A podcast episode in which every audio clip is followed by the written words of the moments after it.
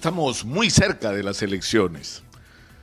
Y hay una incertidumbre entre el electorado, incluso en aquellos que ya tomaron una decisión sobre por quién votar, que lo hacen, estoy seguro, no porque su candidato les produzca pasión y entusiasmo, sino que les resulta el mal menor frente al, al menú del que hay que escoger. Pero a mí me preocupa sinceramente algo que más, más allá de las personas, que es la agenda. Es decir, está claro que las dos urgencias inmediatas que tiene el país son la lucha contra el coronavirus y el salir de esta recesión y crisis económica en la que estamos sumergidos. Pero hay problemas nacionales que son trascendentes y que no están recibiendo la respuesta ni la atención Exitosa. de los candidatos y algunos de ellos ni siquiera se refieren a estos temas indirectamente o se refieren a ellos de una manera circunstancial y tratando de salir del paso. Y voy a enumerar porque son muchos, solo cinco. Primero, el de los venezolanos.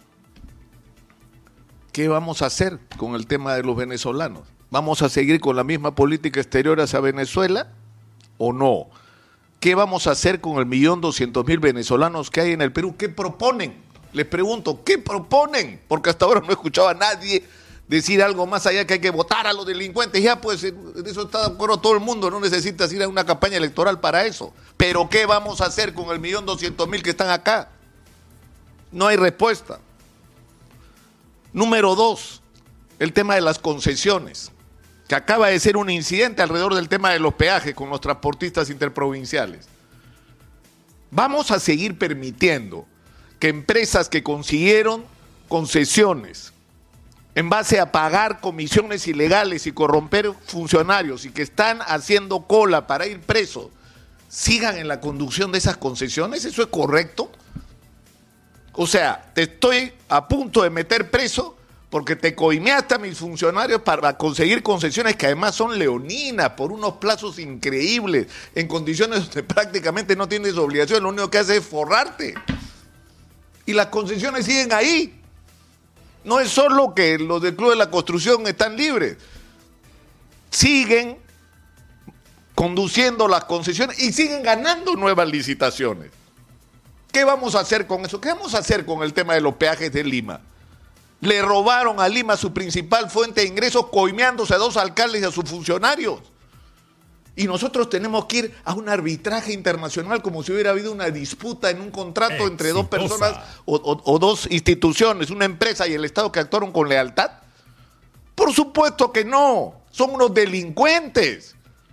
Y no podemos tratar a los delincuentes como si fueran personas correctas que merecen que nos sentemos en una mesa a hablar de igual a igual como si esto fuera una disputa contractual. No, señor, hay que quitarles esas concesiones. Eso debió ocurrir hace rato. Les hemos permitido a Odebrecht que venga una parte de la concesión, a OAS que le venda a los franceses de Vinci, sabiendo lo que había ocurrido y permitiendo que esto pueda crear dificultades a la hora que querramos recuperar esas concesiones que lo debimos hacer hace rato. Y eso pasa en todo el país. Es el segundo tema. El tercero es el del aparato del Estado. Lili Q, dirigente de los trabajadores estatales, nos ha dado cifras de miedo. El 8% de los trabajadores del Estado del Perú son personas que están por servicios de terceros cerca de la mitad o más de los trabajadores del Estado tienen una precariedad increíble. Hay cientos, es decir, la ley dice 50 trabajadores pueden ser de confianza. Mentira, pues, porque han sacado resoluciones en servir dando excepciones. Y los principales puestos de decisión en el Perú son, están en manos de gente que es puesto de confianza. ¿Qué significa? Estoy acá porque me puso el que está en el poder. Y me voy a ir el día en que ese señor o señora se vaya y estoy acá para levantarme todo lo que pueda. Estoy acá no por mis méritos, sino por mis influencias. Y eso se tiene que terminar y no escuchamos respuestas sobre esto. ¿Cómo diablos vamos a hacer para tener un aparato del Estado eficiente? Porque eso es algo de lo que estamos pagando, que estamos pagando hoy todos los peruanos. Un aparato, es decir, hay que transferir más recursos a todo, a educación, a salud, pero además hay que tener un aparato del Estado que sea capaz de hacer lo que hay que hacer en el momento que se necesite. Y eso no lo tenemos y no hay respuestas de los candidatos. ¿Qué vamos a hacer con las tarifas eléctricas? ¿Por qué nadie habla de eso? ¿En qué país del mundo las grandes empresas pagan la mitad por la energía que los ciudadanos comunes y corrientes y los micro y pequeños negocios y empresas. En ninguna parte del mundo, solo en el Perú. Y esta perversión que está causando pérdidas, no solo, no, solo que estamos pagando más de lo que debíamos pagar, es decir, el, más, eh, eh, digamos, conservador dice que por lo menos 5% de más estamos pagando. Pero no solamente eso, se está afectando intereses de empresas como Electro Perú, que, son una de las principales financiadoras de los fondos para los jubilados, que ya perdió como 700 millones de soles por esta perversión y se mueren de miedo de tomar una decisión. Y los candidatos no hablan del tema, porque ahí hay un tremendo lobby que ya lleva años y que ha demostrado ser capaz de controlarlo todo. El Congreso de la República, los ministerios, los organismos técnicos de control. Es impresionante pero no hay respuesta, no se escucha a los candidatos hablar sobre este tema. Y finalmente, el tema de la corrupción. Yo creo que a estas alturas nadie en el Perú duda de que esto es uno de los grandes problemas nacionales, como lo fue en su momento el terrorismo. Y que esto requiere no que apliquemos una legislación como si estuviéramos viviendo en situaciones normales donde eventualmente un funcionario puede cometer un acto corrupción. No, señor tenemos un cáncer en el Perú que se llama corrupción y necesitamos una legislación sobre corrupción que nos permita juicios sumarios. Sí, señor, asústense todo lo que quiera, juicios sumarios. Yo me pregunto, en el caso de Martín Vizcarra, con todas las evidencias que se tienen, ¿por qué ese juicio tiene que durar años? En el caso de Ollantumala, en el caso de Keiko Fujimori, en el caso de los alcaldes, en el caso del Club de la Construcción. ¿Por qué necesitamos años para hacer los procesos?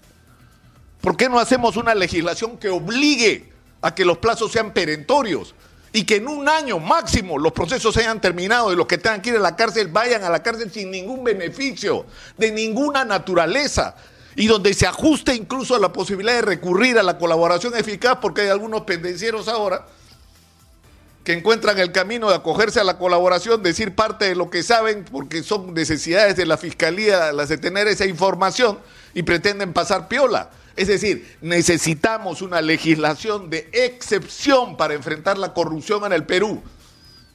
Necesitamos, insisto, juicios sumarios, que los castigos sean no solo ejemplares, sino rápidos y lo que estemos discutiendo no sea solamente que tienen que ir a la cárcel en prisión preventiva mientras dure el juicio, porque todos tratan de hacer trampa en el proceso y obstaculizar las investigaciones, sino que lo que estemos discutiendo es cuántos años van a ir a la cárcel para pagar lo que hicieron y cómo vamos a hacer para recuperar lo que nos robaron. Eso es lo que deberíamos estar discutiendo hoy. Entre muchas otras cosas he citado solo cinco. Pero un problema que preocupa sinceramente es la pobreza de la discusión en esta campaña electoral sobre los grandes problemas nacionales.